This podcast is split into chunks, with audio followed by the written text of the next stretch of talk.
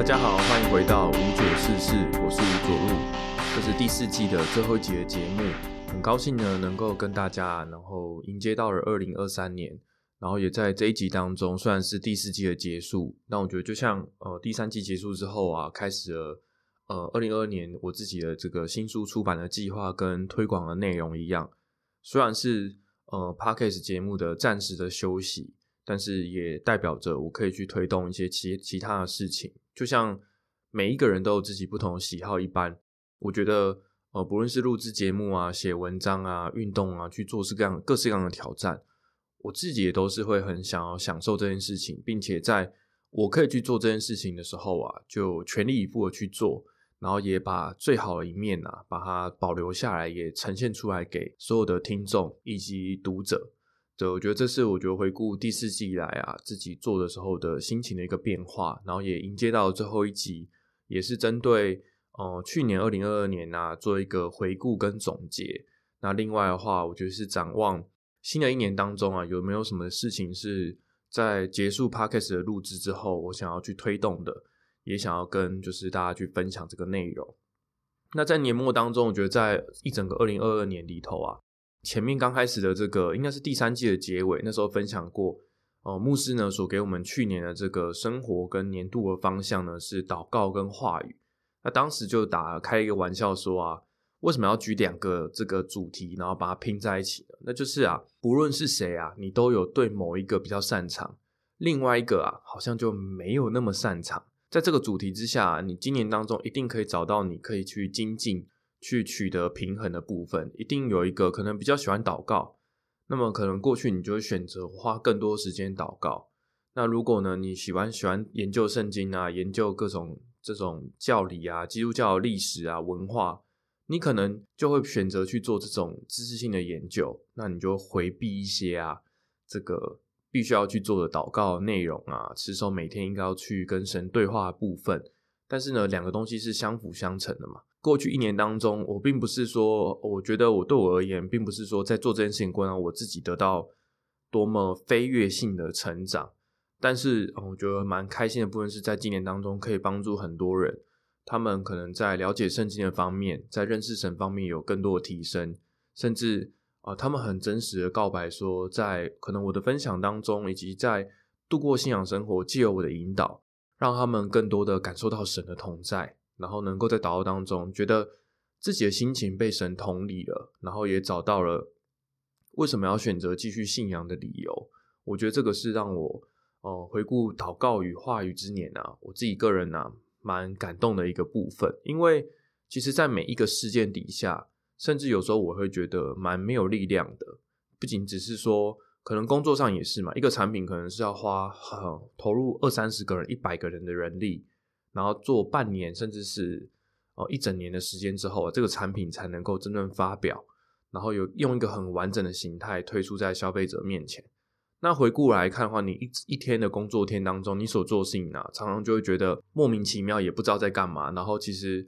所贡献的这个效率啊，跟成果也是非常的少。那我觉得在教会当中引导的是人，而不是一个产品啊。可能你在这个短短的一个小时的见面里头。你给他一些动力跟正向的希望，但是这种东西衰退的速度也是非常快的。可能他一离开这里，然后呢，这个见面或聚餐的时间结束了，他很快呢，这个感动也会退退退掉，然后并且也回到他原本的生活里头。但是让我觉得蛮感动的部分就是说，已经过了一整年当中，有很多人他们在一整年的陪伴下，他们选择继续度过信仰生活，不论他们是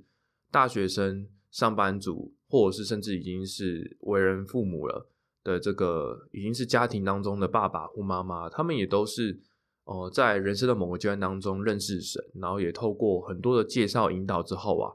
他们真心的喜欢神，然后也喜欢跟神一起生活的模样啊，如此来度过人生。我觉得这一点呢，是让我觉得蛮感动的部分，然后也觉得说，果然的，我所付出这些部分，并没有白费。而是很实际的，就是应帮助他们能够度过更好的人生。这也是呃，可能对于三十岁我来说，嗯，即将明年这个其实下下礼拜就快要三十岁了嘛，就要多过三十岁的生日。那我觉得我自己会回想其实，在教会当中，常会营造一种错误的感觉，好像是三十岁，然后开始即将要步入家庭的人来说，他们可能对于教会的参与度就会下降的很快。但是换个角度来讲，如果以着职场的角度来看的话，往往三十岁是在工作上还是要最艰巨挑战，然后最努力提升自己，然后到四十岁、四十五岁以前，是这一段你的这个事业的成长幅度是最大，然后最应该去。奋斗的时候，可是大家反而没有那么重视这一个期间，然后甚至对于这段时间当中，可能在教会里的心态，我觉得以往是给人比较消极的。我并不是要跟比较消极，然后比较想要以家庭为中心来度过生活人这些去比较，而是我想要比较的对象，就是在教会当中很努力去，像我们教会的牧师本身也还是自己的小孩才国中、高中而已，所以他也是要想办法一边解决自己家庭的问题。一边思考要怎么样去经营教会，所以我觉得对我而言，我得到的启发也是，我并不只是想要好好的照顾好自己而已，而且全世界的局势也是一样，就是今天已经不再是一个我只要把自己管理好就好的状态，不不论是环境问题啊，然后人权议题啊，然后很多可能像能源问题啊，其实这些东西都是全体都要去共同承担的，我并没有办法说我想要去逃避这些是公众的议题。这个东西是怎么躲也躲不掉的。如果你躲掉了，也许以后你的子女，你还是要去面对这些问题。那我选择是在我有能力的范围下，我也尽可能的去改变，在我的能力范围内啊，希望可以带给环境啊，带给身边人，就是更好的帮助。那我觉得年末的一个这个让我蛮印象深刻的小小的事件，是在十二月初的时候，当时有。跟教会的这些弟兄姐妹呢，一起做一个录影的影像的计划，然后呢去做很多不同的课程啊，圣经的介绍的这个影片，这样。那当时有找了一些对教会当中本身对拍摄摄影啊有兴趣的一些哦弟兄姐妹、弟弟妹妹们呢，他们来观摩。那观摩过程当中，有一位呢本身是大四的学生，这样。那其实以前在教会当中就已经认识，然后也有一起参加过一些活动。那刚好那一天拍摄完之后，快要结尾收尾的地方啊，那个时候其他人都已经先离开了，那他还留下来呢，就是帮忙做一些拍摄跟善后，然后有稍微做一些简单的聊天之后啊，他就跟我说啊，他最近刚好就是因为大四去推甄嘛，那他是一个私立的学校的这个物理系的学生，最后啊，他说他今年后来推甄之后啊，蛮幸运的，就推上了。哦，清大、交大的这个学校也有上了中字辈的物理相关的这个研究所，这样，然后还在等待放榜的期间，那他自己就问问看说，因为他知道我自己本身，呃，大学是交大，然后研究所是清大，所以对于清交大的学校应该有一些了解，所以他就，然后加上一实际上就有读过研究所，所以就想要问问看我对于研究所有没有什么样的资源啊，或者是建议这样。那当下，毕竟，嗯，我本身是电机学院的学生嘛，然后对于纯理科的物理这些相关的研究所了解的蛮有限的，所以我只能用理工科的理学院跟工学院的角度啊，给他一些找教授的一些基本的指引。那实际上，对于要怎么样去找找教授，以及要挑什么样的教授而言呢，我是完坦白讲，我就是完全帮不上忙，我也不想要说。我去假装说我自己好像很厉害啊，或者是 gay 佬，坦白讲，我就连这个能力都没有。对，因为我没有相关的背景知识跟经验。但是就这样的对话结束之后，坦白讲，应该理论上也不会有什么后续。但是我自己就是得到一个感动，就是跟后来又去联系这个弟弟，这个大四的学生说：“哎，那因为我以前在新竹读书嘛，然后也认识新竹教会的人。那不论是以前跟我年纪比较相近的，然后他是物理所毕业的学生。”也有一些呢是哦，我在现在还在新竹教会呢的这个弟兄姐妹们，那我也可以联系他们啊，看看他们能不能找到一些资源给你。所以呢，就有这两个不同的方向。我花的时间很少，我只是从我有的人脉当中去联系这件事情，然后也很感谢呢，就是这些认识的人跟朋友，他们也花了一些时间，可能两个礼拜左右吧，去牵线，然后最后真的有顺利的牵上线啊，然后做了一些。打电话之后啊，去做一些交流。最后我是两个事情都帮他做了，这样一个就是从我跟我同年龄的这个当时的一起奔跑的弟兄，去跟他让让他本身就是物理所毕业的，那去交流一些所上的资讯。但是实际上我们也离开学校可能七六七年的时间了，所以那些资讯当然会有一点落差嘛。那后来联络上现在新竹教会当中，也正巧有人也是在物理所当中去读书，所以呢，他们也从这个在学生的立场当中给予他一些建议之后啊，那我也很客观的跟他说，实际上到底要挑哪一个教授呢？还是一定要呢务必你自己都去试试看，然后去找找看这样。他当时遇到的状况就是说，其实他已经是虽然说是被取的状态，然后也从去年的资料来看啊，就是。他是蛮有机会被取上的，但是另外一个他比较悲观的消息就是说，今年比去年呢可能少，就是征收的人数啊变少了，这样，所以也假设去年是被举到二十好了，但是今年可能少收了十个人，那我们直观想法就是说，那今年是不是只会被取到十而已？所以他可能是一个被十二或十四左右的这个位置，那他就会觉得说，用这个方式来推算的话，他其实是在一个很危险的边缘。因此，当时我本来有鼓励他说：“无论如何，你既然已经是有被取的状态下，你就先把自己视为可以有机会去就读的。然后，我觉得从你的名次看来也是蛮有机会的。那你就都先去问问看。那不论这件事情能不能帮助到你，然后最后你能不能真的是顺利上这个研究所，那我觉得相信跟这些教授的对谈的过程当中，应该也会有帮助吧。但是，嗯，他自己可能还是会有一个觉得说，哇，像我这样子。”私立学校的学生真的有机会可以读到，嗯，这个青交大吗？这样子，所以其实他自己心情上有一个心魔，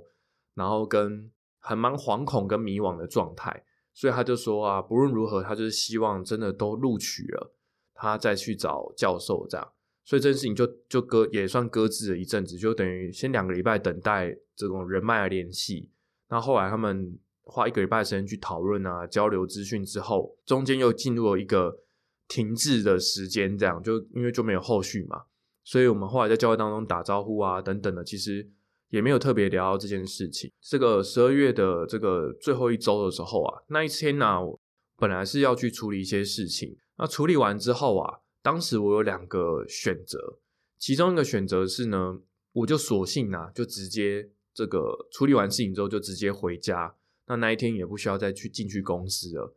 但是另外一个选项就是说，我可以选择去教会。那教会晚上呢有一个活动，如果我愿意的话，我应该要去教会，然后去参加这个活动。那第三个选择就是说，对晚上我想要去参加教会这个活动，但是中间这个空档啊，我就找一个咖啡厅啊，找一个什么样的地方啊，去打发时间，等待呢晚上那个活动再去就好了。那当下其实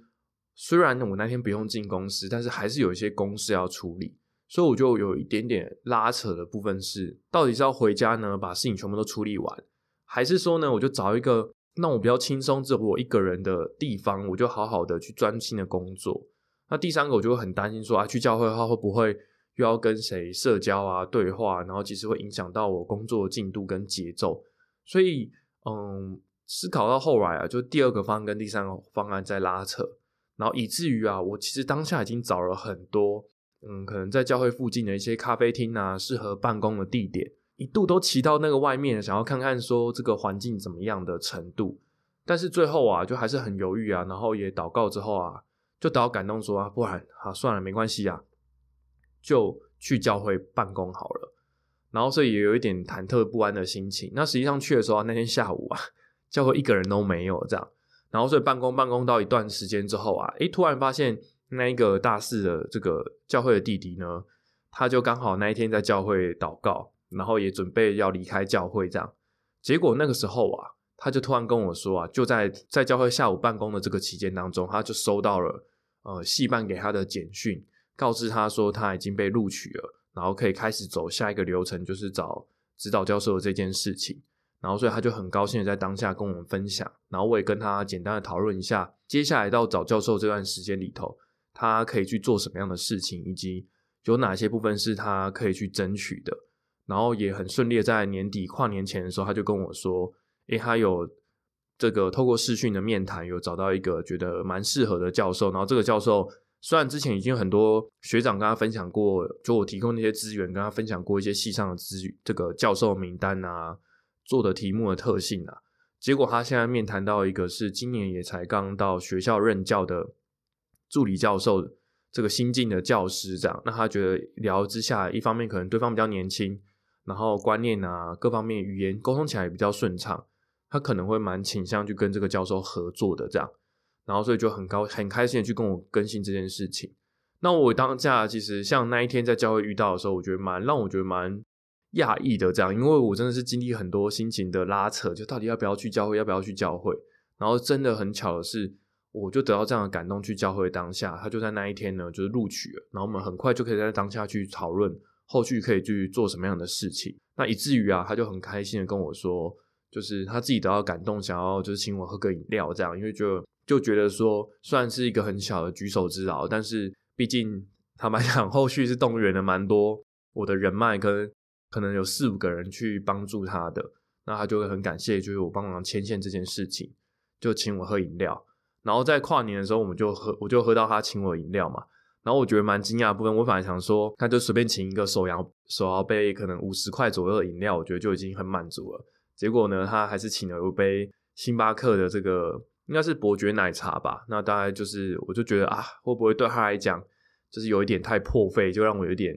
受 宠若惊，这样就觉得说啊，其实不需要请到这么好的饮料啊，就是有点吓到我了这样子。但我觉得蛮得到蛮大的感触，就是说，就像我前面讲的，其实，嗯，可能我现在这阶段里面，我并没办法每天的去陪伴这些大学生，去帮助他们解决他们的问题。但是，只要在我的能力范围内，还是有我可以去做的事。因为蛮多人会觉得，随着人生的阶段转换，他们会去否定说，一种人是否定现在的自己，就是啊，我现在为什么没办法像以前那样子去做事情呢？可能。没办法投入这么多时间在信仰当中，或是没办法投入在那么多时间在某一个领域，比如说有人是运动，有人是这个唱歌或者是乐器的演奏，他们就会因为这件事情呢否定现在的自己，然后呢进入一种失落状态当中。那我觉得另外一种人是可能他们随着可能进入研究所、出社会工作、进入家庭里面，他们会否定什么呢？他们会否定过去的自己，就觉得说是不是因为我过去没有努力，为了未来去做投资？所以呢，我现在工作这么辛苦，然后我现在经济这么辛苦，然后或者是我现在在市场上人才的市场上缺乏竞争力，是因为我过去做的不好的关系啊，我现在才变成这副德行。否定过去的自己跟现在自己啊，这都是一几个很不必要的事情。我自己常做的事情就是说，你要找出这个阶段里头我可以去做的事，那你做了之后啊，你才能够去改变那一个遥远的未来以及即将来到的未来。那个命运可能有些事情是。一定会决定的，但是你可以决定的是说，我会以着什么样的状态来迎接到这个事件。比如说，将来你一定会遇到工作要转换的时间，但是如果你在工作转换的时机点来到之前呢，你没有做任何努力，那想当然的，在遇到工作转捩点的时候啊，你甚至会因为你没有准备，你而不得已呢，必须要留在原来的工作岗位当中。你没办法脱离这个环境。你虽然觉得这里的环境、工作内容很不好，然后待遇不好，然后人相处的部分呢也都不是很好，但是因为你没有能力去脱离这个环境啊，以至于啊，这个像我自己跟前一些以前的公司原单位的同事去聊天跟讨论的时候，因为我们年纪很相近，他也说他自己真的很想要逃离这个地方，然后想要赶快的转职，但现实的状况就是他只能一直很羡慕。可能过去二零二二年当中，陆续有几个同事都转职啊，然后呢，去到更好的公司，不论是待遇更好，或者说工作环境更好，或者是朝自己的理想去做，这个人可能就离开科技业了。他就会很羡慕这些人，但我觉得现实的状况就是，他也没有做出相对应的努力跟准备，让他在这个工作的转类点当中啊，他可以脱离出来，能够摆脱原来的环境。这个我觉得是他没有准备好的地方。那有些人是按照你准备的程度，你会去到相对应的工作。也许你过去准备的是一些人际沟通的部分，可能下一个阶段你就可以胜任呃人际沟通比重比较多的工作。那有些人是在技术上深耕很多，那你就可以借由你所累积的这些经验啊，去到更理想的工作单位当中。因此，嗯，不要去否定过去的自己，也不要否定现在的自己，而是啊，你应该要找出这个当下可以去做的事情，更好的去填满啊。你新的一年里头，因为每个人都会说到年末检视自己的这个新年计划有没有完成嘛，然后新的一年也会去设定自己新年的计划。那我自己在年末的态度是这样的，就是说，你不要只是为了完成你年初定的计划，而在年末当中去补救，而你应该要去思考是有没有在年末的时候啊，在有限的时间里头，无论如何绝对要去完成的事情。所以像我自己的话，在年末当中也有一些教会要录制的课程啊，然后要去分享的一些圣经的内容，这些部分的话，是我当时得到感动，跟我所认为就是在年末无论如何一定要完成的这个事情。所以最后可能有些事情就是没有办法去做，然后也没有把它做，就是没有办法做完。但是呢，个人会认为说要优先去做的事情，我已经做了，所以其实今年就已经是画下一个很圆满的句点了。最后好像相当于在两周里面录了三个小时的内容吧，然后这三个小时的内容，我可能是要读蛮大量的圣经的内容，以及做脚本，以及做一些数位的投影片啊教材，再去录制以及剪辑，所以最后呈现出来是三个小时的长度，但可能我后面可能要花将近二十个小时，我自己非工作以外的时间去准备，其实工作量是蛮大的，但是以着年末来说，我觉得能够做到这件事情呢，已经是可以画下一个完美的句点。那在展现一年当中啊，很多人想要去定定出一些计划嘛，但是我觉得这些计划就是说，你不要跟你自己的现实去做脱节，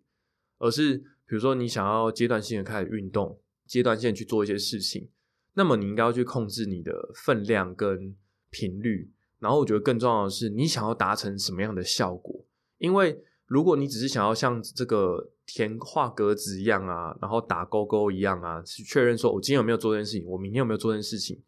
这个是一个我觉得对成人来说，这是一个很薄弱的，没办法支撑成成人啊去做好做这件事情，因为他的动力实在太弱了。我凭什么只是为了今天在这个表格上画一个勾勾，然后我要付出这么多努力？所以往往这些计划当然都没办法很好的持续下去。觉得更重要的是，你要去思考是。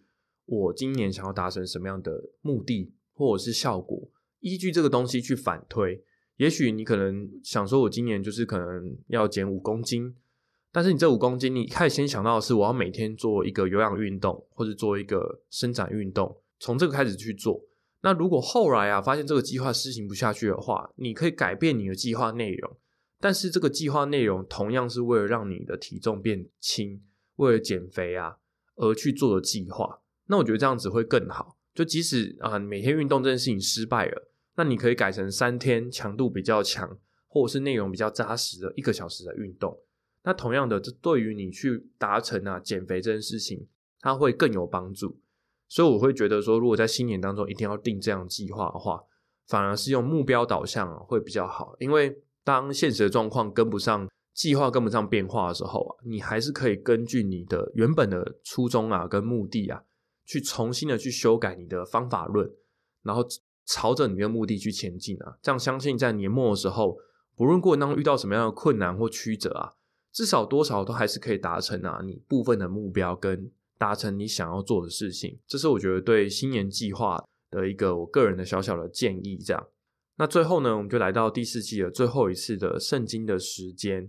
那我蛮想要分享一个部分，就是说，在我的年纪当中，可能每天我去做的努力，不论是工作，然后人生啊，或在教会当中，然后还有我自己想要做的事情，我觉得常常我们都会想说，这是一种征战，为了要击败对手，为了把事情解决，然后呢，我们要去做这么多的事情。但我觉得换个角度来想，就我会觉得说。我们在竞争跟征战的过程当中，目的不是为了击到击败对手，或然后为了要让使人折服。我觉得换个角度来想，就是说，其实我所说谓的征战，或每天这么多努力去付出啊，我自己的初衷跟我的想法是什么呢？就是我想要做的事情是修补关系。这个修补关系，也许是人跟事情的关系，人跟人之间的关系。那第三个话，我觉得站在信仰的立场，就是想要修补人跟神之间的关系。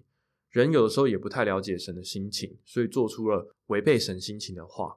然后做出违背神这个心情的事情。所以我觉得蛮想要做的事情，是让人可以化解人跟神之间的误会，人跟人之间的误会。为此啊，我觉得很努力想要去去付出，然后甚至是就像我本身在科技业工作嘛，其实。人跟产品之间也是一样哦，人们有时候不太了解科技产品，对于科技产品的使用方法，它不够人人性化，不够直觉，所以在使用科技产品上也会产生冲突。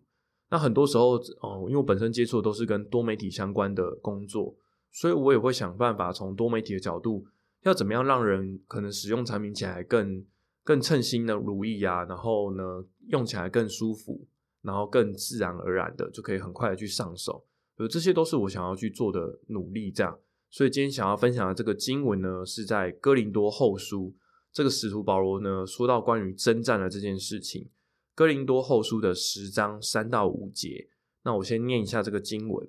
保罗说呢，因为我们虽然在血气中行事，却不凭着血气征战。我们征战的兵器不是属血气的，乃是在神面前有能力，可以攻破坚固的营垒，将各样的计谋、各样拦阻人认识神的那些至高之事一概攻破了。又将人所有的心意夺回，使他都顺服基督。那这边话呢，他这边讲的当然是比较侵略性比较强一点，就是我们要突破跟得胜所有了阻挡人跟神之间可以认识的这个所有一切的这个困难跟阻挡跟计谋，最重要的都是为了要去修补人跟神之间的关系。但是保罗，我觉得他个人讲话是比较强势一点。所以我觉得用我自己的语言的话，我觉得就是修补人跟神之间的关系。当我们不了解神的时候，我们也会误会神啊。那神呢，也会因为我们做出了这个违背神心意的事情，觉得很难过。因此，我觉得在分享引导人相信神的过程当中啊，其实也是我们要解开跟神的误会，了解到啊，原来其实神为什么要规范那那么多事情？他不是只是想要展现他的权威，不是只是想要限制我的自由。而是因为爱我们关系啊，希望我们可以选择把时间投到投资在更有意义的事情上。如此一来啊，可以度过更理想的生活。神为了帮助我们成功呢，所以告诉我们的这些秘诀，然后该怎么样去度过人生的方法。所以当我们调整心意之后啊，我觉得听到这个教会当中的一些规劝，然后教会当中所说的一些要求，就不会产生负担感，反而呢会在过程当中啊产生幸福，也觉得啊跟神生活在一起啊。让我觉得很有安全感，这个我觉得是必须要去呃改观的部分。那第二个部分就是刚才下面前面讲嘛，其实我觉得每天很努力、很正向的去度过生活，其实目的并不只是说要展现自己的强大，然后要证明自己非常有能力。我觉得更重要的是希望能够在我的人际圈当中去展开一个更舒舒服的，然后更欢乐的这种生活的环境啊，这是我自己很想要去努力的部分。那以上的话呢，就是第四季的全部的内容了。希望呢，呃，透过每一次的节目，跟我所分享的内容，以及往后所要写的文章啊，都可以带给大家呢，就是更大的人生的喜悦感以及成就。在第四季结束之后啊，接下来我应该会想要投入更多的时间在写文章上面，因为如同大家知道，就是我本身有两个不同的部落格，一个是专栏的形式，然后一个是生活类的。那接下来的话，在新的年度当中，我会想要去更新更多生活类的内容，因为我觉得像以前的话，我很努力去更新生活类的文章。那当时比较多讲的都是个人的事情，然后我觉得在新的一个年度当中，我自己会想要去分享一些可能是教会团体里头啊，我的人际圈当中啊，我们团体为生活为中心去做的事情。我觉得这些是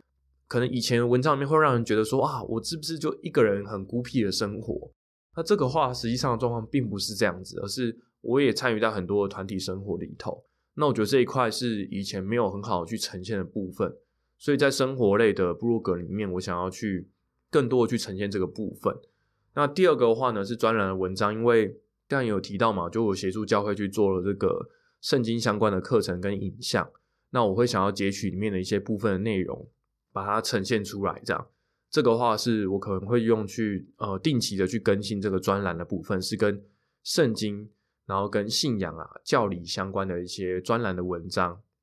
那第二个部分的话，我觉得是我自己也蛮喜欢一些次文化的，然后一些动画啊、文学啊作品等等的。我希望在这个专栏文文章网站上面，不要只是纯信仰的内容，而是可以有一些嗯更软性的。然后更贴近次文化的一些轻重研究，那这个可能也是我自己本来的兴趣，所以希望也可以把这些乍看之下，可能有时候我们只是观察到这个流行文化的本身的表面，但是我们不了解它背后一个能够打动人、让人得到感动跟共鸣的元素是什么。我自己是蛮喜欢去研究这一块的，所以我也很希望可以把这些有趣的，像之前做过这个假面骑士的内容啊，我觉得这些东西就是说。它乍看之下是一个很低年龄向的东西，但是它背后其实是一群很深思熟虑的大人，他们很有计划性的、很学术的，把一些基本的架构完成之后啊，呈现出来的一个影集跟形象。那我觉得背后的那些架构跟理念啊，是蛮值得去剖析的。所以，我希望在专栏文网站上面呢，除了呃大家所看到这种圣经相关的专栏之外呢，也会有一些次文化或娱乐专栏啊。我会挑选我比较擅长的、有兴趣的部分呢，也可以来介绍给大家。那以上呢就是第四季的全部内容了。我是吴佐入，我们以后呢就透过其他方式来见面吧。大家再见，拜拜。